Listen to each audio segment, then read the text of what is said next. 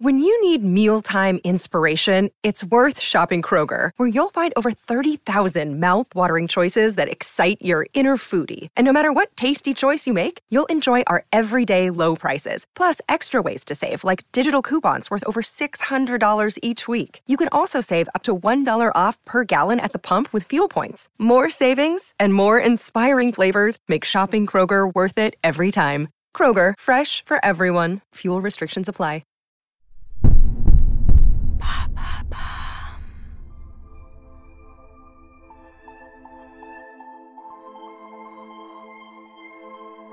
Leur nom est associé à deux syllabes bien connues, Dada.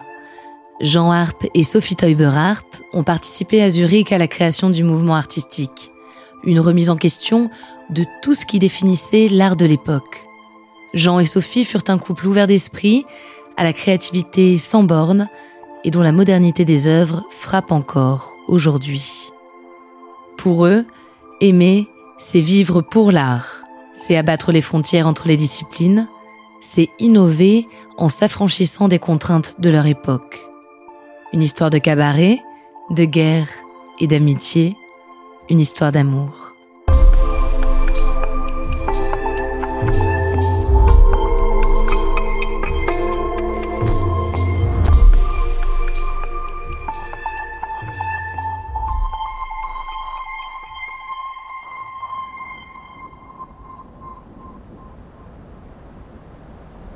1915, Zurich.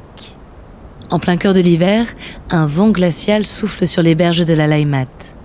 L'année touche à sa fin quand Sophie Teuber et Jean Harp se rencontrent. Sophie est suisse, originaire de Davos. Elle a été élevée par une mère indépendante et ouverte sur les arts.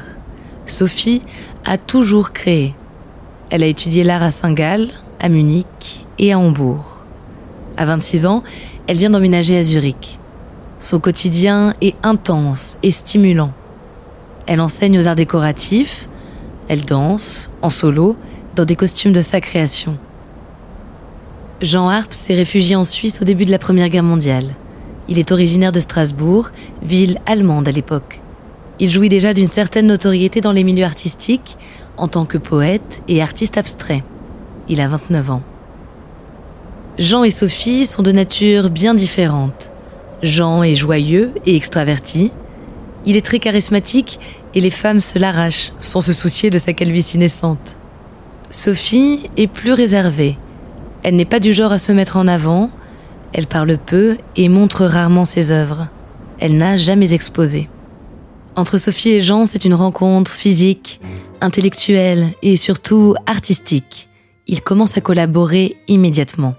À l'époque, Zurich est le berceau de la nouvelle création européenne. À l'heure de la Première Guerre mondiale, la ville suisse accueille les artistes qui ont fui le conflit, à l'Est comme à l'Ouest. Avec un petit groupe d'artistes, Jean participe à la naissance du mouvement Dada, un mouvement qui se décrit comme négativiste. Nous ne sommes pas assez naïfs pour croire dans le progrès. Nous ne nous occupons, avec amusement, que de l'aujourd'hui. Nous voulons être des mystiques du détail, des taraudeurs et des clairvoyants, des anticonceptionnistes et des râleurs littéraires. Nous voulons supprimer le désir pour toute forme de beauté, de culture, de poésie, pour tout raffinement intellectuel, toute forme de goût, socialisme, altruisme et synonymisme. En d'autres termes, ils veulent bousculer les conventions et les contraintes qui pèsent sur la création. Dans les rangs d'Ada de Zurich, il y a les Allemands, Hugo Ball, Richard Huelzenbeck et Hans Richter. Il y a les Roumains, Tristan Tzara et Marcel Janco. Sophie Teuber rejoint rapidement le petit groupe. Sa créativité colle parfaitement à l'esprit d'Ada. Elle maîtrise une dizaine d'arts différents. La peinture, la sculpture, la danse ou la broderie. Les membres du mouvement veulent explorer toutes les formes d'expression et Sophie peut le faire de manière totalement indépendante. Au sein du cabaret Voltaire, les artistes proposent des performances explosives. Ils provoquent le public, crient leur rejet de l'art bourgeois. Les genres artistiques se fondent. Sophie danse sur scène. Elle crée ses costumes et ses masques directement inspirés de l'art africain. Elle bouge sur des rythmes tribaux ou sur des lectures de poèmes de Hugo Ball. Caravane. Ce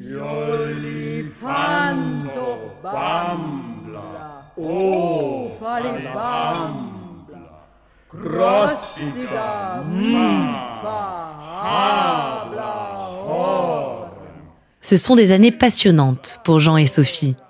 Tout les inspire et les questionne. Ils vivent entourés d'amis artistes. Ils passent des nuits blanches au cabaret. En 1922, après sept ans de vie commune, ils se marient. Mais au milieu des années 20, le mouvement Dada retombe. Jean rentre à Strasbourg pour obtenir la nationalité française. Sophie ne peut pas le suivre, elle enseigne toujours à Zurich, c'est la condition de son revenu et de son indépendance. Jean lui manque, leurs amis aussi. C'est une période nostalgique et morose. Puis vient un nouveau projet, commun à tous les deux. Ils sont invités à moderniser l'architecture intérieure de l'Aubette, un bâtiment militaire de Strasbourg transformé en complexe de loisirs. Leur ami Théo van Dosburg est aussi de la partie. Pendant deux ans, Sophie fait les navettes entre Zurich et Strasbourg, tout en gardant son poste d'enseignante. Quand ils reçoivent la nationalité française en 1929, Jean et Sophie l'envisagent comme un nouveau départ, vraiment ensemble cette fois. Ils emménagent à Meudon, près de Paris. Grâce à l'argent gagné avec l'Aubette, ils peuvent construire leur maison, leur première vraie demeure à deux. C'est un bâtiment moderne, cubique, mais façonné dans les pierres traditionnelles de la ville. Un lieu qui leur ressemble, avec à l'intérieur un atelier pour chacun. Un lieu pour se consacrer essentiellement à leur art. Ils connaissent leur période la plus productive. Ils sont souvent à Paris. À l'aube des années 30, la capitale est une mecque artistique. Ils rencontrent sans cesse de nouvelles personnes, de nouveaux artistes. Le travail de Jean plaît beaucoup, tout le monde le connaît. Sophie, elle, expose pour la première fois. Elle travaille également comme styliste et architecte d'intérieur. À Meudon, leur maison devient un lieu de rencontre artistique. Parmi les invités, on retrouve souvent Max Ernst et le couple Sonia et Robert Delaunay. Sophie se sent parfois dépassée par le nombre de convives à servir. Jean, lui, est comme un poisson dans l'eau. Il aime montrer son atelier et ses œuvres aux visiteurs. À cette époque, ces sculptures arrondies commencent à prendre une place importante.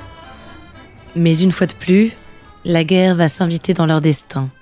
Quand les Allemands prennent Paris, Jean et Sophie fuient en zone libre. Ils s'installent à Grasse.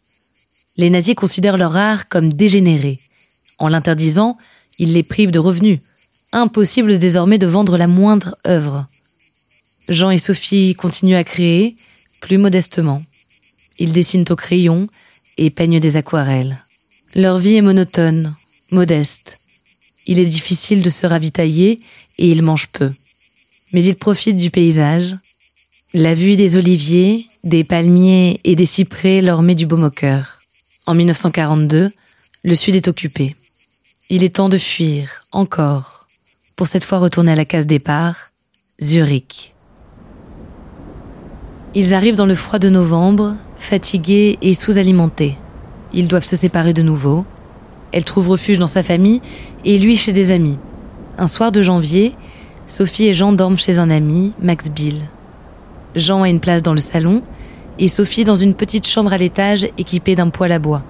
Dans la nuit, elle allume un feu. Le lendemain, on la retrouve morte, intoxiquée au monoxyde de carbone. Elle avait 53 ans. Jean est anéanti par la mort de Sophie. Il ne produit plus aucune œuvre pendant plusieurs années. Et quand il recommence à créer, chaque œuvre est une déclaration d'amour à Sophie, une référence, un hommage. Il exige que ses œuvres ne puissent être exposées qu'en présence de celles de Sophie. Un acte d'amour touchant, mais qui pousse, une fois encore, les œuvres de Sophie dans l'ombre de celles de Jean jusqu'aux années 60, où l'on découvrira progressivement son travail et où l'on reconnaîtra le couple harpe comme un duo au talent égal.